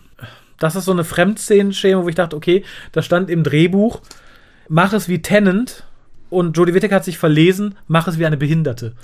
Und das tut sie dann auch, bis zum vollen Erfolg. Nee, weiß ich nicht. Das, äh, boah. möchte ich gar nicht viel zu sagen. Psychic Paper, äh, Paper taucht dann auf. Ist auch okay. Hätte ich nicht gebraucht. War das eigentlich da, wo Jasmines Mann direkt gefragt hat, oh, sind Sie mit meiner Tochter zusammen oder sowas? Nee, das kommt, glaube ich, später. Kommt das später? Ja, gut. Ja. Was dann aber kommt, das finde ich sehr schön, aber äh, da, das wird, da zeigt es auch wieder irgendwie, dass im, im Drehbuch entweder ein paar Seiten fehlten oder man nicht genug Zeit hatte, uns Sachen zu sagen. Denn ähm, Trump Jr. stürmt dann aus seinem Hotelzimmer, in dem Kevin gerade entführt worden ist, und sie begegnen sich alle im Flur. Ja. Und Ryan sagt dann, hey, so wie Ryan halt ein bisschen plump dumm manchmal ist. Oh, das habe ich mir sogar aufgeschrieben. Hey, und ich habe daneben Ho geschrieben. Genau, und äh, Graham sagt dann, You are that bloke. Und das ist schön gespielt, auch total spannend. Ich wünschte nur, als Zuschauer hätten wir zu diesem Zeitpunkt schon gewusst, wer You are that bloke ist, indem er uns mal vorher gezeigt hätte, dass der Präsidentschaftsanwärter, das ist hier der große Hotelboss. Das wussten wir zu diesem Zeitpunkt nicht und ich finde, da lässt man den Zuschauer ein bisschen allein auf weiter Flur zurück, weil es einfach doof ist. Und zwei Szenen später erst erklärt wird. Das- entwertet meines Erachtens die Szene so ein bisschen. Ich hätte, glaube ich, eher gedacht, es lustig gefunden, wenn, wir ihn, wenn die Jungs ihn vorher ein paar Mal gesehen hätten und wir mit ihnen. Ja, auch da hättest du was machen können, wie irgendwo ein Wahlplakat Ja. hinhängen oder so, irgendwas so ganz Profanes. Oder ähm, hättest du auch nur Aber vorher die in einer Hotels, die sich vorher über den aufregen. oder sowas. Ja, das kann man alles machen. Und ich weiß auch gar nicht, ist das nötig, dass der in der Politik ist, einfach um nochmal reinzuwirken, der Trump. ist wie Trump? Ja, natürlich. Es, es gibt auch einfach so kapitalistische Arschlöcher, da muss man nicht für Trump sein. Also, Ja, aber Trump ist ja so ein Sinnbild des Bösen für die woke Gemeinde. Da muss man, ne, es geht ja darum, um Sachen abzuhaken. Ne? Also wir hatten ja am Anfang natürlich irgendwie ne, das Homosexuelle, dann Trump-Kritik war dieses Mal. Äh, Ich glaube, in der nächsten Folge haben wir den schwangeren Mann. In der Folge drauf haben wir dann ne, die armen Inder. In der Folge davor hatten wir Rosa Parks. Da hast du halt immer dein Thema der und Woche. Und hast hier ja war es halt, zwei, ne? Trump ist böse. Trump-Kritik und Müll. Umwelt. Das geht ja Hand in Hand. Trump macht ja die Umwelt kaputt. Ja, er ist doch nicht der Einzige. Dass der Hotelbesitzer nicht noch ein paar Mexikaner verprügelt hat, wundert mich. Was mich aber viel mehr schockiert, das möchte ich kurz einwerfen, Analogie hin und her. Die war ja schon ziemlich in die Fresse. Dass man diesen Trump-Vergleich aber auch noch ausformulieren musste später. Das, ähm, Ja, vor allem, es war schon so sehr Ja, in die Fresse. eben. Schön fand ich dann erneut Graham. Leid, leider ist es so, ich lobe fast nur Graham, aber das zu Recht finde ich. Und das war dieses so, wir stehen im Flur, die Spinnen kommen. Trump möchte irgendwas fragen und Graham sagt dann einfach, word of advice, run now, ask later. Finde ich schön. Schön. Das ist so ein Satz, den wünsche ich mir eigentlich auch mal vom Doktor. Kommt da allerdings nicht. Ja, die meisten Dialoge sind halt scheiße, ne? Also das war wirklich so schön. Ja. Schön Aber- und Dok Dr. Huig irgendwie. Das Ja, finde ja. ich ganz nett. Das hätte halt Eccleston auch sagen können, ne? Das hat Ja. mich sehr an Eccleston erinnert, die, eine, die Szene. Genau. Und ja, ich beschwere mich immer drüber, dass, äh, dass der Doktor alles mit seinem Screwdriver macht in dieser Staffel, noch viel schlimmer als jemals zuvor. Alles wohlgemerkt. Und dann stehen wir am Ausgang des Hotels, es ist so gefühlt ein Millimeter Spinnweben dazwischen. Und er sagt, da können wir nicht raus. Und sagt dann, ja, wir müssen uns im Hotel jetzt irgendeinen sicheren Zufluchtsort suchen. Warum kann man mit dem Screwdriver die Spinnweben nicht machen und erstmal draußen eine sichere Basis beziehen? Warum? Weil der Spinnweben nicht kann. Die sind aus Holz. Ja, das ist nicht, äh, das geht nicht. Ja. Und Wir haben noch gelernt, dass diese Spinnenweben super fest sind und was die alles können. Nee, das geht nicht. keine Die sind auch Chance. noch mutiert und überhaupt. Hier ist Sp- Spider-Man, hast du da auch schon mal gesehen. Geht nicht. ich, der Dialog gibt ja auch her, dass sie sagt, na, wir rennen erstmal nicht raus, wir müssen ja hier bleiben, um das Mysterium zu lösen, aber Da auch da kann man fünf Schritte vors Hotel machen, dass man nicht mehr in, in, in Da, da müsstest du ja einen guten Dialog für schreiben. der kommt tatsächlich, na, ich weiß nicht, ob der danach kommt, aber wir haben dann die Szene in der Küche und da ist das erste Mal, dass ich etwas wirklich lustig fand, was der Doktor sagte. Vermutlich zu Unrecht, aber es hat mich ja irgendwie auf den falschen Fuß erwischt, ich habe wirklich laut gelacht und das war halt diese Diskussion, als äh, Trump Jr. sie halt fragt, ne, wissen Sie etwa nicht, wer ich bin? Die so, nee, sollte ich dich kennen. Und dann sind Sie Ed Sheeran. Ja. Alle reden über Ed Sheeran. Ist der Ed Sheeran? Das fand ich ganz schön, weil das war halt so ein Moment, wo ich dachte, okay, ja, das, das passt für mich irgendwie für das, was ich von Dr. Who erwarte. Und ähm, das war einfach nett. Das äh, fand ich auch. Wobei ich in dem Moment auch erst nochmal überlegen muss, wer Ed Sheeran war, aber dann war gut. Und ja, die, die ganze Diskussion, ich habe mir hier notiert, warum ist Graham für mich der einzige Charakter, der halbwegs echt und lebendig wirkt. Dann kommt halt diese ganze, ne, wir hassen Trump und bla und dann, das ist halt diese Exposé in der Küche-Szene. Ja. Ja, wobei man sagen muss, die ist auch relativ schön, ähm, was heißt schön? Also die ist halt auch sehr in the face ähm, inszeniert mit Ja. links der Böse, dann die große Front dazwischen aufgebaut und dann Team TARDIS. Natürlich, erstmal mal. das. Und dann kommt auch so eine Szene, da hatte ich den Doktor nach diesem wirklich grandiosen Ed Sheeran-Gag schon wieder abgeschrieben. Das war halt dieses, you can't be president if you fire Jess's mom. Das sagt doch eine Fünfjährige so. Das ist doch nichts, was äh, ein, ein Alien sagt und ein Guck mal, das habe 100.000 ich mir hier genauso aufgeschrieben. D- d- das sagt doch, A sagt es kein, kein, kein Mensch mit Verstand, B sagt es kein Erwachsener, C sagt es schon kein mehrere tausend Jahre altes Alien. Das sagt eine trotzige Fünfjährige. Ja. Du darfst nicht Präsident werden, wenn du meine Mami nicht einstellst. Ganz furchtbar. Ich habe mich da erneut wieder für diese Figur geschämt. Da, da bleibt mir nichts hinzuzufügen. Das ist echt. Aber das weiß ich nicht. Das gehört ja zu diesen Dialogen mit dabei. Ich äh, Ja, aber ich, mich ich finde, ich, ich find, man darf nicht müde werden, das anzukreiden. Man, ne? Missstände muss man aufdecken. Du darfst nicht sagen, das gehört halt dazu. Nun, da haben wir halt ein paar Juden verbrannt. Nee, das darfst du einfach nicht. ne? während, während den Anfängen. Was dann tatsächlich sehr schön war, das war eine Szene aus dem Trailer, die ich, also aus, aus dem tra einzigen Trailer. Und das war halt diese She is in charge, says who, says us. Finde ich, ist eine tolle, schöne Szene. Wenn es nicht genau dieser Doktor wäre, den ich seit mittlerweile vier bis hierhin, insgesamt jetzt seit sieben oder acht Folgen, einfach als total passiven, nicht führenden, schnell aufgebenden, jämmerlichen Charakter wahrnehme. Naja, das ist ja auch alles nicht. Ähm, da geht ja auch viel nicht von ihr aus, sondern von Graham zum Beispiel. Ja, eben. Und darum passt es in diesem Moment nicht mehr, dass man sagt, okay, wir folgen ihr, sie ist hier in charge, weil sie ist nicht in charge. Sie, ist, sie, Nee, sie jammert ist ja rum. eher so Teamplay, ne? Das ist so, Ja? äh, die Gruppe zusammen entscheidet ja auch. Das ist ja sehr demokratisch alles. Und dann kommt, glaube ich, das, ne? Are you two seeing each other, ne? Mhm. Wo. Ne, äh, dazwischen kommt, glaube ich, die Top-Szene, wenn ich meine. Ähm, Ja, die, die, die fand ich ganz nett inszeniert. Graham, bla bla, mag ich eh. Aber auch hier hätte ich mir zumindest gewünscht, dass der gute Ryan die nicht auf Anhieb fängt. Der hat doch die äh, Zappel-Philipp-Krankheit, da kann man doch zumindest mal verlangen, dass er nicht so gut mit dem Topf zielen kann, oder? Eigentlich schon. Ich habe mich jetzt mit dieser Krankheit nicht auseinandergesetzt, wenn ich ganz ehrlich bin. Asche auf mein Haupt. Trifft Aber ja, nur bei Leitern zu. Die, die Koordination ist halt nicht so gut. Also ich kenne auch jemanden, der Mhm. das hat. Ähm, Fängt der Deshalb- seine Spinnen selber? nee, äh, der, der bzw. die lässt die Spinnen, glaube ich, einfach laufen, aber Ah. kann halt auch kein Fahrrad fahren. Okay. Wie gesagt, finde ich schade, dass sowas nur rausgekrampelt, wenn man es mal wieder braucht. Und dann bin ich tatsächlich da, wo du bist. Wolltest du noch was dazu sagen?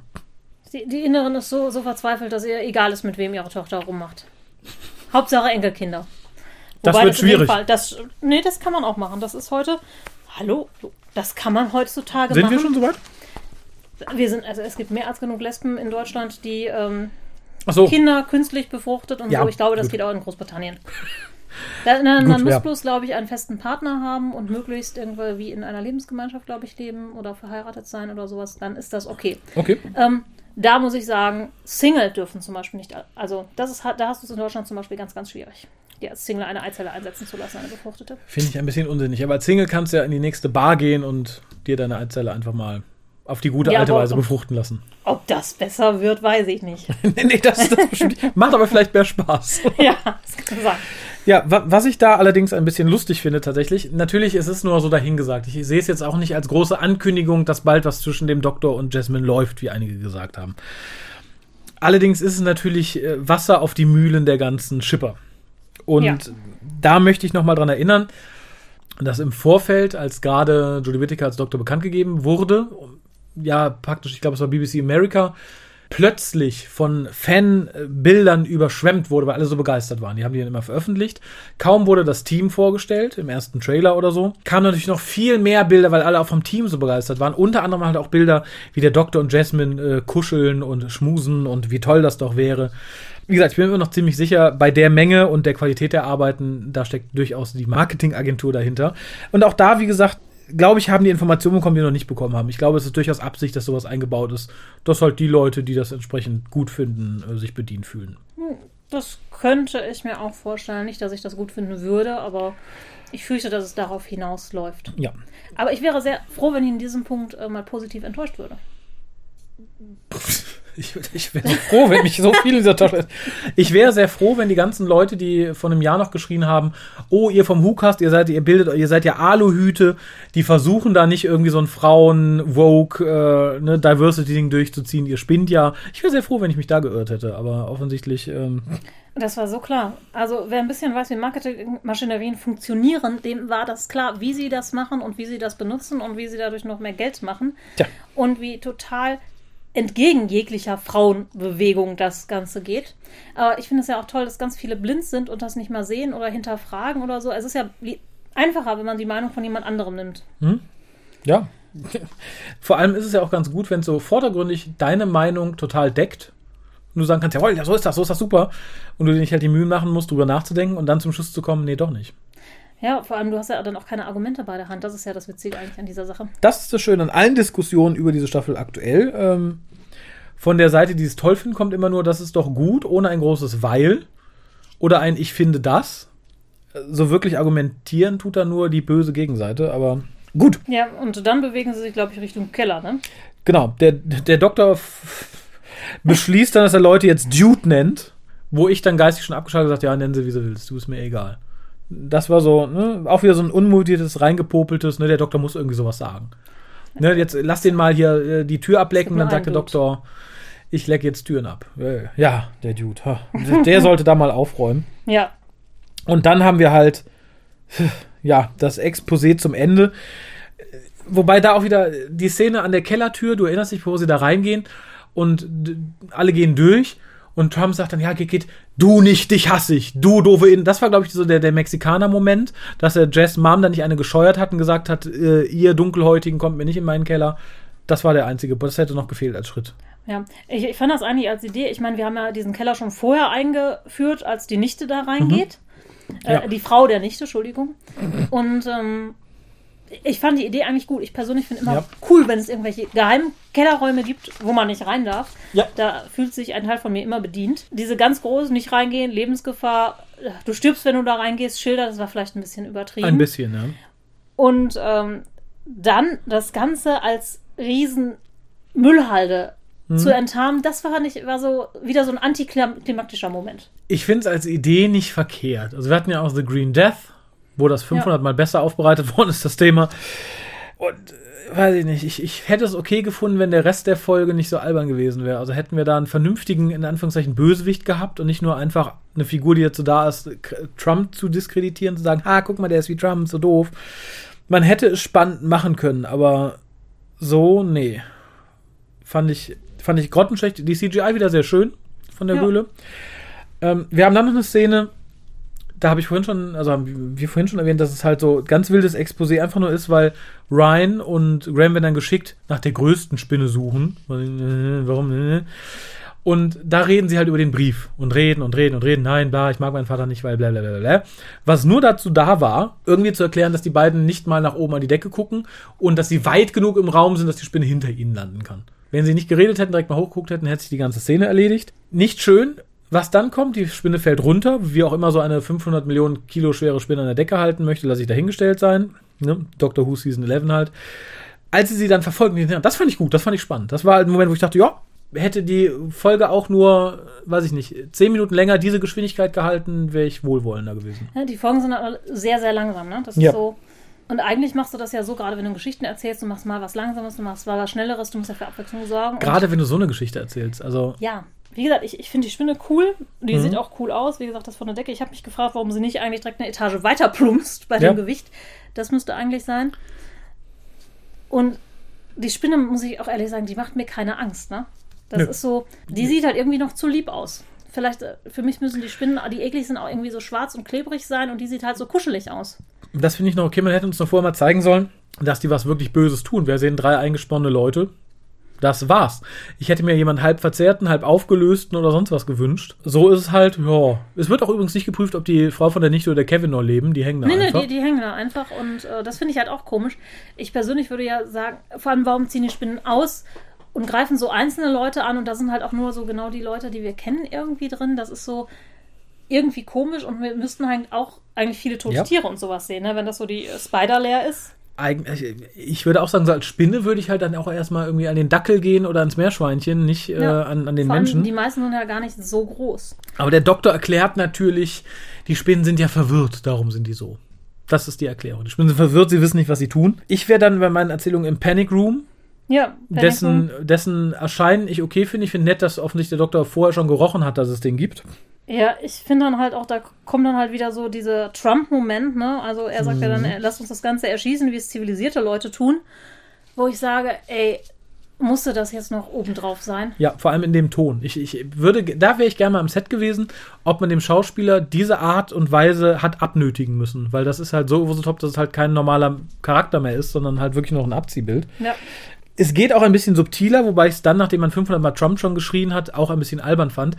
Es wird halt gefragt, was er in den Kisten hat. Er sagt ja, Essen, Trinken, ein Entertainment-System, ein Buch. Da kann ich jetzt sechs Monate von leben. Da dachte ich, ja genau, wollte damit sagen, Trump liest ein Buch in sechs Monaten oder das, darauf zielt es doch ab. Ich fand es einfach ganz, Ja, ganz, ganz wild drin, ne? albern. Ich habe mir irgendwo noch was notiert. Das habe ich gestrichen. Das war wieder so ein Doktormoment, da möchte ich, glaube ich, gar nicht. Ach genau, ich glaube, Trump sagt irgendwo, that's dangerous. Und der Doktor sagt, dangerous is my second, äh, dangerous is what I eat for breakfast. No, I eat cereals or Oh, das croissants. ist- oder ja. Das war der Experiment, wo ich mein Frühstück am liebsten ausgespien hätte. Und gesagt hätte, so, nee, das, Das, ist. fand ich auch ähm, komplett albern. Das war ein bisschen weiter davor. Ähm, ja, ja, das ist so. auf dem Weg in den Panic Room war das, glaube ich.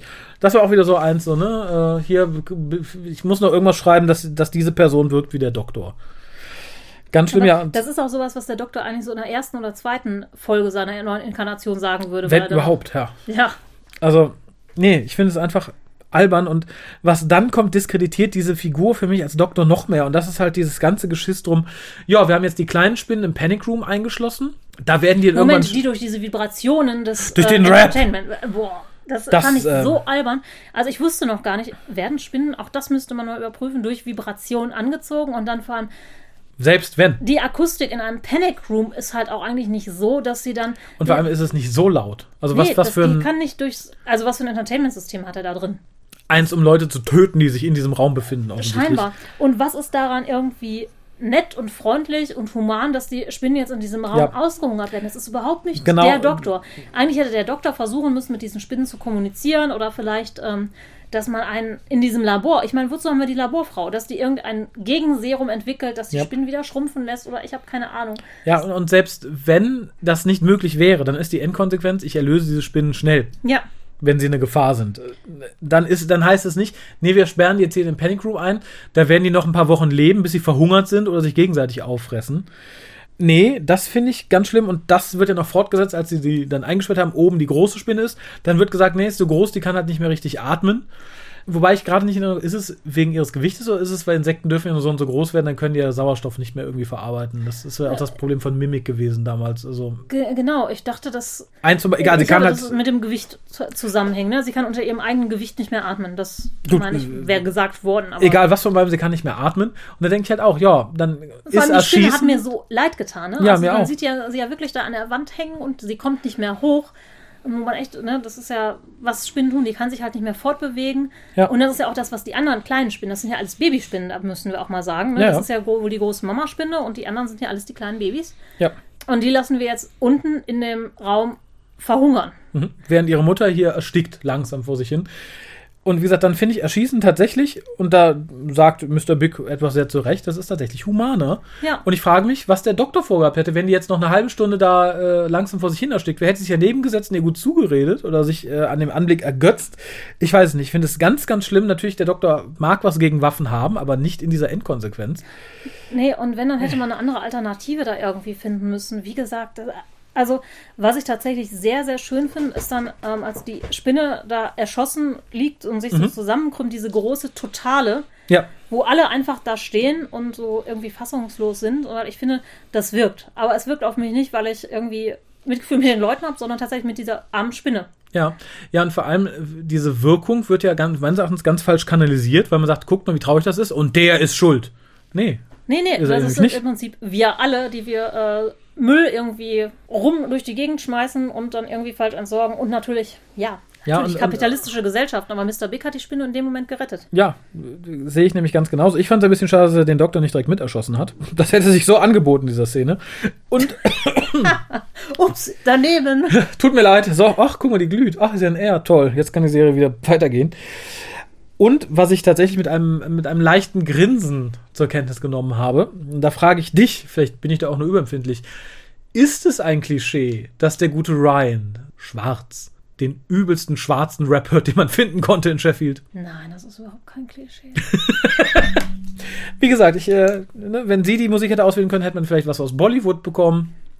natürlich, das ist, ähm, Fand ich, äh, ja, suboptimal, dass man dann irgendwie nochmal Trump Junior hat rumschreien lassen, da, so, das wird ihn ins Weiße Haus bringen, bla bla bla.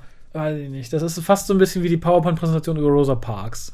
ja, das ist es. Und ich fand halt tatsächlich, dass so ein bisschen dieser Umweltaspekt, also man wollte auch dann wieder zu viel mit dieser Folge oder diesem schlechten Skript. Ja. äh, einmal diesen Umweltaspekt reinbringen, der innerhalb von äh, drei Worten, glaube ich, abgefrühstückt war.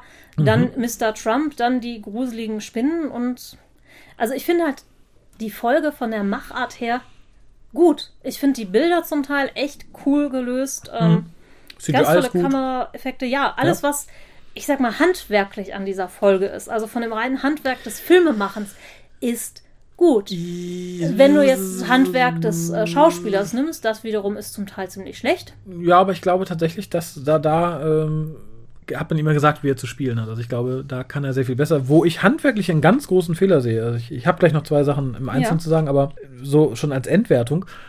Ich finde, mal ganz davon ab, dass das Schreiberische an sich irgendwie Mumpitz ist, Chipnell hat ein riesiges Problem mit dem Pacing. Ich, du kannst eine Geschichte nicht in dieser Geschwindigkeit konstant, in dieser Geschwindigkeit erzählen. Das geht nicht. Das wird Ja, dem Material Moment, nicht das ist aber gerecht. für mich wieder nicht handwerklich. Das ist wieder das Skript. Das gehört ja in das Skript Handwerk, und ja. die Regie mit rein. Ja, Ja, aber das und ist für mich, Regie ich ist sehe das jetzt beides mal ein bisschen äh, Okay, ja, also getrennt. Also von dem, optisch, was akustisch, Kamera, toll. Special Effects, sonstiges, alles das drumherum. Ja, aber äh, Regie und oder sagen wir, Drehbuch ist für Das mich- Inhaltliche. Das Inhaltliche ist einfach.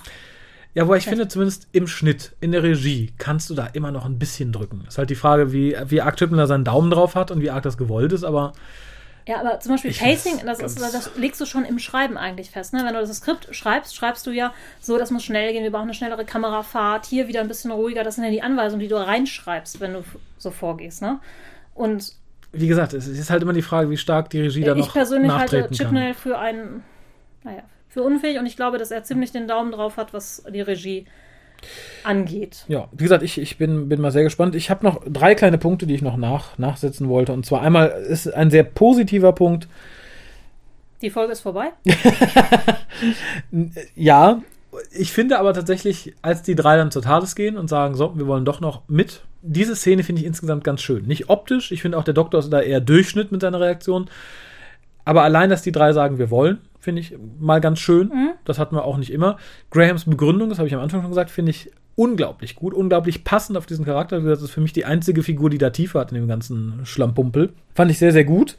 Bricht dann wieder total ein, als äh, der gute Doktor dann sagt, ach ja, ihr seid meine Familie, my fam, wir sind das Team TARDIS. Oh ja, das fand ich auch ziemlich albern. Da Aber- fehlte noch der nächste Schritt, dass sie sich jetzt hinsetzt und ihre eigene, über sie geschriebene Fanfiction liest. Das ist, Ähm, Ich fand das auch davor, muss ich sagen, schon so ein bisschen drüber, als alle ihr nur sagen, boah, du bist der beste Mensch, den ich je ge ja, gesehen habe.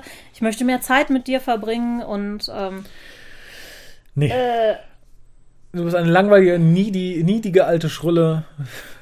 Wir wollen eigentlich nur ein bisschen Abenteuer erleben und äh, Graham möchte nicht zu Hause hocken. ja. Geh mal vor die Tür, da ist ein Geschenk für dich.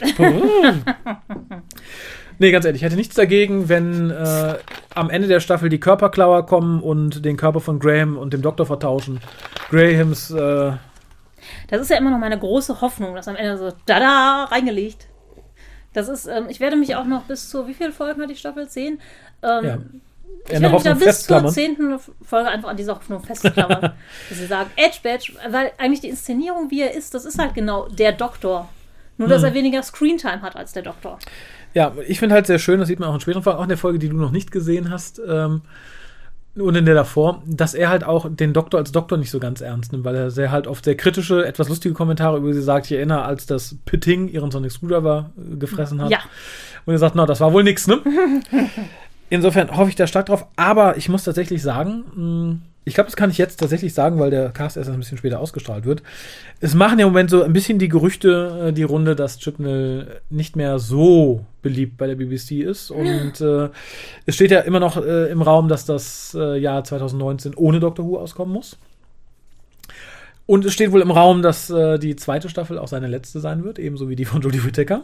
Ich fürchte nur, selbst wenn man sich danach einen fähigeren äh, Showrunner holt und äh, da wieder spannende Geschichten schreibt, du kannst in puncto Wokeness und weiblichen Doktor nicht allzu weit zurückrudern. Also ich denke, wir werden dann höchstens eine andere weiblichen Doktor bekommen.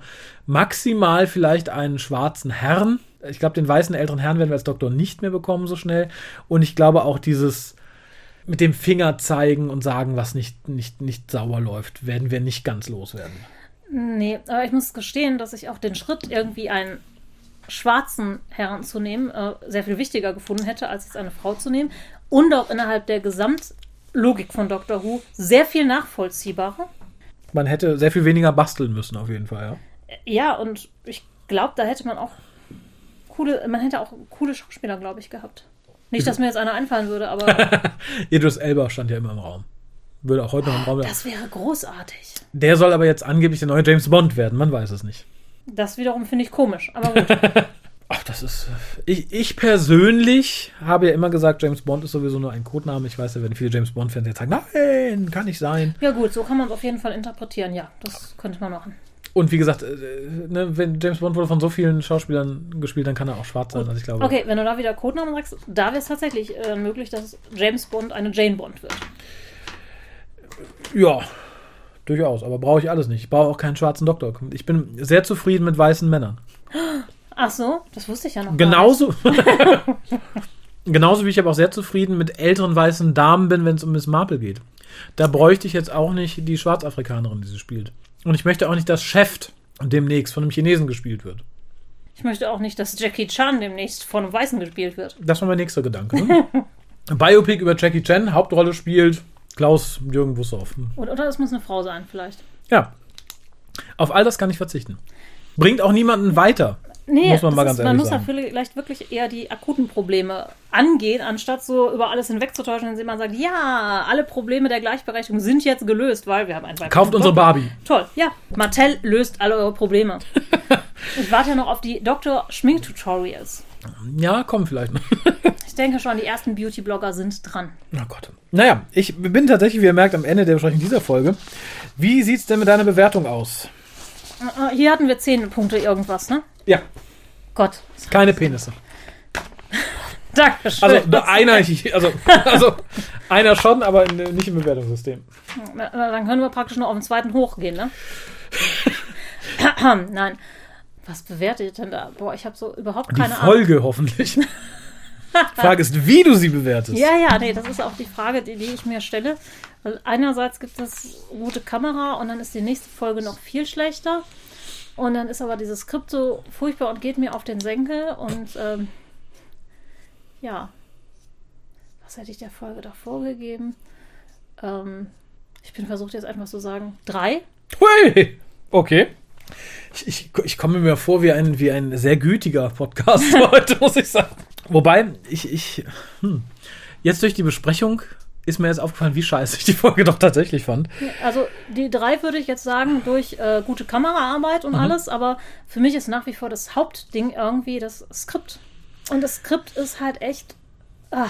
Ja, Ja, du kannst jetzt für zwei, drei gute Sprüche von Graham sagen, vielleicht gibt man noch einen extra, vier, wenn ich richtig großzügig bin, aber da, das wäre ja dann schon wieder fast Durchschnitt und die Folge ist unterdurchschnittlich. Und die Folge danach ist unter unterdurchschnittlich. die, die Folge danach, ich freue mich so. Ja.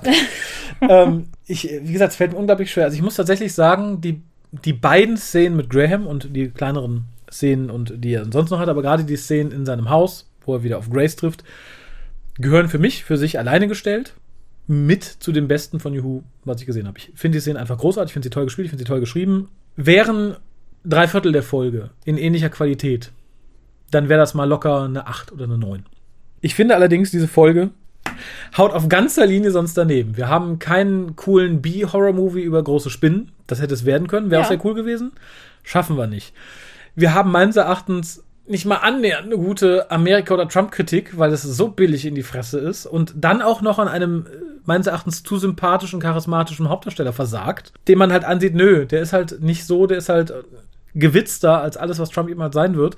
Dann aber ständig diese Analogie auch noch verbal dem Publikum entgegenprügelt. Der ist wie Trump, der ist wie Trump, guck wie Trump. Der mag Waffen. Dann versagt äh, Jodie Whittaker als Doktor weiterhin, aber dann zusätzlich auch noch den Doktor die Spinnen leiden zu lassen, das finde ich, finde ich, finde ich so großartig. Das war für Also, mich so ein ganz, ganz großer Minuspunkt da rein. Ja, und egal find wie schön die Szenen mit, ähm, also wir haben ja ein paar ganz schöne Szenen, Ja. ne?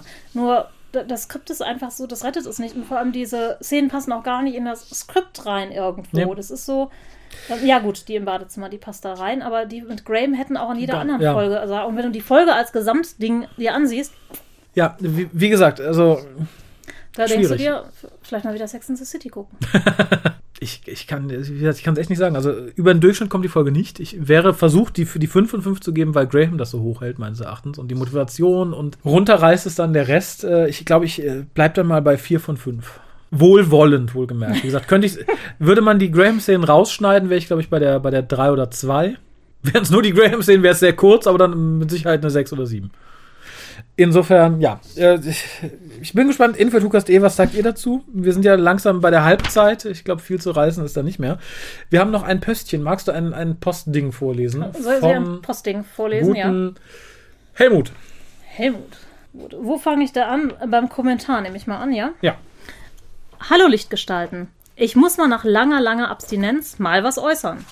Zum Hintergrund. Die Capaldi-Ära hat mich aus der wöchentlichen Hu-Präsenz gegruselt und irgendwie ist mir auch der Hu-Cast etwas dadurch entglitten. Seit einigen Wochen hole ich jetzt auf, hänge aber noch beim 10 Jahre Hu-Cast fest, weil ich immer dabei einpenne. Jetzt habe ich aber mal ganz vorne reingeschaut, weil ich wissen wollte, was ihr von der neuen Doktorin haltet. Jetzt aber zur Dottoressa. Die italienische Fassung habe ich auch noch nie gelesen, aber auch Nee, interessant. Ähm, zum ersten Mal bin ich völlig anderer Meinung als ihr. Nach dem Sehen der ersten Folge und inzwischen bis Folge 4 ist sie für mich die zweitbeste und die zweitschlechteste. Erstmal das zweitschlechteste, das Kostüm. Dieser Ausdruck schlechten Geschmacks kann nur knapp an Colin Bakers grässlichen Mantel heranreichen, aber eben nicht ganz. Jetzt positiv. Leute, macht mal halblang. Folge 1 von 1, 2, eigentlich nur eine Doppelfolge, ist die Post-Regenerationsfolge. Damit können wir die Handlung komplett weglassen. Wurscht, was da passiert, es geht um den Doktor. Und den, die finde ich überraschend gut. Viel besser als erwartet, befürchtet. Ihr reitet darauf herum, wie Tennant-artig sie ist. Das sehe ich nicht. Ich sehe vielmehr Matt Smith als den Deppendoktor. Sie spielt den Doktor eigentlich so, als wäre es völlig egal, ob sie Mann oder Frau ist. Nicht nur in der einen Szene, wo das überbetont wird und ich Matt Smith I'm a Girl sehe. Das ganze Getue I hate empty pockets UM ist so der elfte Doktor, dass ich immer wieder Matt Smith an ihrer Stelle sehe. Versucht mal euch das vorzustellen. Die Folge wird genau so auch funktionieren. Momentan ist sie für mich daher der, die zweitbeste Doktorin bei New Who. Die Companions sind eigentlich nicht wahrnehmbar. Political correct, ein Neger, darf man das sagen? Darf ich das so? Ich, ich äh, Ja. zitiere ja hier. Ja, ja. Ähm, eine Inderin und ein Rentner. Zusammen mit einer Frau sind also alle Minderheiten repräsentiert, langweilig, leer, seelenlos. Soll ich noch was zur Handlung sagen? Eigentlich weiß ich nicht mehr viel davon. Der Doktor fällt aus großer Höhe. Nee, ich denke nicht darüber nach, warum Tom Baker wegen so einer Bagatelle regenerieren musste. Das ganze Predator-Ding mit der Zahnfee, egal. Es geht um den Doktor, was da sonst passiert, ist doch sch egal. Mein Fazit: 8 von 10, weil ich die Darstellung der neuen Doktorin in einer unlösbaren Aufgabe, nicht bloß den Predator besiegen, ein weiblicher Doktor sein, ja, weiblich sein ist manchmal echt unlösbar, Ja, wie einfach du das gut so? fand. Von einem Tag auf den anderen. Und nach Folge 4 immer noch gut finde. Ich hoffe, es wird was aus der Staffel. Potenzial ist da. Hoffentlich verkacken die Macher es nicht. Ach ja, noch nachgetragen wegen dem Shoppen für das neue grauenhafte Kostüm. Auch Matt Smith hat einen Umkleideraum geplündert. Ja gut, die Doktresse hat ja jetzt keinen Umkleideraum geplündert, die war ja nun mal äh, shoppen, die hat es gekauft. Er hat ja einfach was genommen, was irgendein Patient im Krankenhaus vergessen hat, ne? Das darf man Genau. nicht vergessen. Dazu sehr zum Ärger von Rory, der noch darauf hinwies, dass das jemandem gehört. Und äh, tatsächlich warst du schon bei Folge 4 und bist immer noch so gestimmt. Dann beneide ich dich sehr. Ich sehe da kein bisschen äh, den, den elften Doktor drin. Ich glaube, dann würde es mir vielleicht auch ein bisschen besser gefallen. Und natürlich funktioniert die Folge auch, wenn du jeden anderen Doktor da reinsetzt. Aber dann sind es trotzdem noch bekackte Folgen. Also, Das ist, ja, ich finde das ja immer erstaunlich. Ähm, ich denke auch, vielleicht bin ich zu kritisch. Vielleicht ist diese Welt einfach unkritisch geworden oder so. Oder sieht alles, ich meine, die Leute sehen auch den 300. Marvel-Film, der genauso funktioniert wie die letzten 299 und sagen, ey, alles super. Ähm, Ich- ich finde halt, die, die Skripts echt unheimlich schwach und jetzt möchte ich mal sagen, oh, die Folge ist egal, Hauptsache neuer Doktor. Ich werde zum wiederholtesten Male einfach mal Eleven's Hour zitieren oder Ja. darüber gerne sprechen. ja. Großartige Folge, fantastisches Skript, tolles Tempo, Wahnsinnseinführung eines Doktors, selbst Rose mit einigen Schwächen da auch, aber auch eine tolle Folge. Einfach, wo auch eine Geschichte erzählt wird, die irgendwo plausibel ist, nicht ganz so stark wie Eleven's Hour, aber Ja, also ich muss tatsächlich sagen, nach 11 Hour konnte ich als Zuseher sagen, ich hab fertig. Ich weiß ungefähr, wie der Doktor funktioniert, ich weiß, wie der Doktor drauf ist, ich äh, habe ein Bild von den Companions, wie die ticken, wie die funktionieren. Klar wurde das später noch ein bisschen ausarbeitet, aber hier bin ich jetzt mittlerweile bei Folge, ich glaube, 6 ist gelaufen, habe ich gesehen. Und für mich ist Miss Whittaker immer noch durchsichtig, grau, langweilig und hat als Doktor keine Substanz, außer halt unsicher zu wirken, was für mich nicht als Doktor irgendwie hinhaut. Und das finde ich schade. Ich finde auch ganz interessant tatsächlich, dass, äh, wo du sagst, äh, ne, äh, es ist halt langweilig und so. Dr. Who muss für mich auch nie das Rad neu erfinden. Aber ich finde tatsächlich, wenn es das alte Rad erzählt, dann bitte auf interessante Weise. Irgendjemand im Forum schrieb, das finde ich ganz interessant, weil es wirklich sehr häufig zu beobachten ist, dass ein Lager heute sehr ich kritisiere jenes und dieses. Ich finde halt, es, ist ein schwacher Bösewicht, ich finde, es ist halt äh, eine antiklimatische Geschichte, bla bla bla bla bla. Und dass die Gegenseite immer nur sagt, ach, wir hatten doch früher schon so viele große Bösewichte, das brauchen wir doch jetzt nicht mehr. Wir hatten früher doch schon so gruselige Geschichte, das brauchen wir doch jetzt nicht mehr. Ja, aber genau genommen haben wir momentan nicht viel an so einer Geschichte. Ich finde, das, was die Geschichte momentan am meisten prägt, ist diese moralische Keule, die am Ende der Folge sagt, du, du, du, du, du. Trump ist ein Idiot, Müll ist böse, und wenn jemand stirbt, dann lass ihn ein paar Stunden leiden, statt ihn zu erschießen. Ja, und wir hatten ja früher auch schlechte Folgen, das will ja auch überhaupt keiner bestreiten, aber Ja. nicht so in, in Folge. Und dann hattest du immer irgendwas, wo du dich dran festklammern konntest. Ne? Also ich klammer mich ja auch aktuell noch, also diese Folge ging das ja noch, Ja. so ein bisschen an ähm, Schnitt, Kamera und so weiter fest. Das ist aber auch halt nicht durchgehend so auf dem Niveau, wie es jetzt ist in der Nee. Folge. Und ja, du hast dann halt immer Ausbrecher wieder nach oben gehabt, dann hast du eine gute Folge, eine schlechte Folge. Ich sag mal, wir haben ja bei Capaldi auch relativ viel kritisiert an schlecht geschriebenen Oh ja. Folgen. Aber dann kam auch immer wieder, ne, du hattest ja immer so ein 50-50-Verhältnis Ja, ungefähr. in den meisten Staffeln. Ich glaube, die letzte war etwas besser so ge generell. Ja. Aber hier haben wir ja jetzt so langsam doch die Tendenz stark nach unten. Erstmal das und ich finde, selbst wenn du eine nichtssagend langweilige, doofe Folge hast, kann ja mal auch zwei, drei hintereinander sein. Ich erinnere hier irgendwie an die zweite Capaldi-Staffel, die wir bisher noch nicht ganz zu Ende besprochen haben. Oder auch an diverse andere Folgen. Aber selbst wenn du so eine Folge hast, wo du sagst, okay, die war langweilig, uninspiriert geschrieben, bla bla bla, die hat aber nicht so getan, als wollte sie dich belehren über tausend Sachen. Ich finde, wenn man mich belehren möchte, dann soll man das bitte intelligent tun und äh, vernünftig und nicht äh, Auf so einem Kindergartenniveau. Ja, und ich, ich- möchte auch sagen, da soll, auch nicht das Argument kommen, ah, das ist ja jetzt mehr für Kinder geschrieben, seht da Nee. doch mal irgendwie hinweg. Kinder Kinder, sind nicht nicht dumm. doof. Genau das. Das, also, wenn ich darüber nachdenke, was ich als Kind geguckt habe und viele von euch wahrscheinlich auch, ähm, traut euren Kindern mehr zu, würde ich da sagen. Die können schon ganz Ja. andere Zusammenhänge erfassen und müssen nicht. Dr. Schnaggers möchte ich an dieser Stelle nochmal einwerfen, Ja. zum Beispiel. Ja. Die können da was erfassen, ne? Und die brauchen auch nicht jedes Mal die Moralkeule nochmal einfach zusammengefasst. Eben. Und wie gesagt, natürlich hat auch Dr. Who früher immer mal politisch dazwischen gegrätscht, oder ich sage hier Green Death, dass er ein ähnliches Thema hatte, aber das war halt eine vernünftig konstruierte Story und da hat dann nicht irgendwie noch jemand gesessen, von dem man gesagt hat, oh, sie sind wie der Reagan. Der Reagan ist scheiße, der mag Waffen. Mögen Sie Waffen? Ich mag Waffen!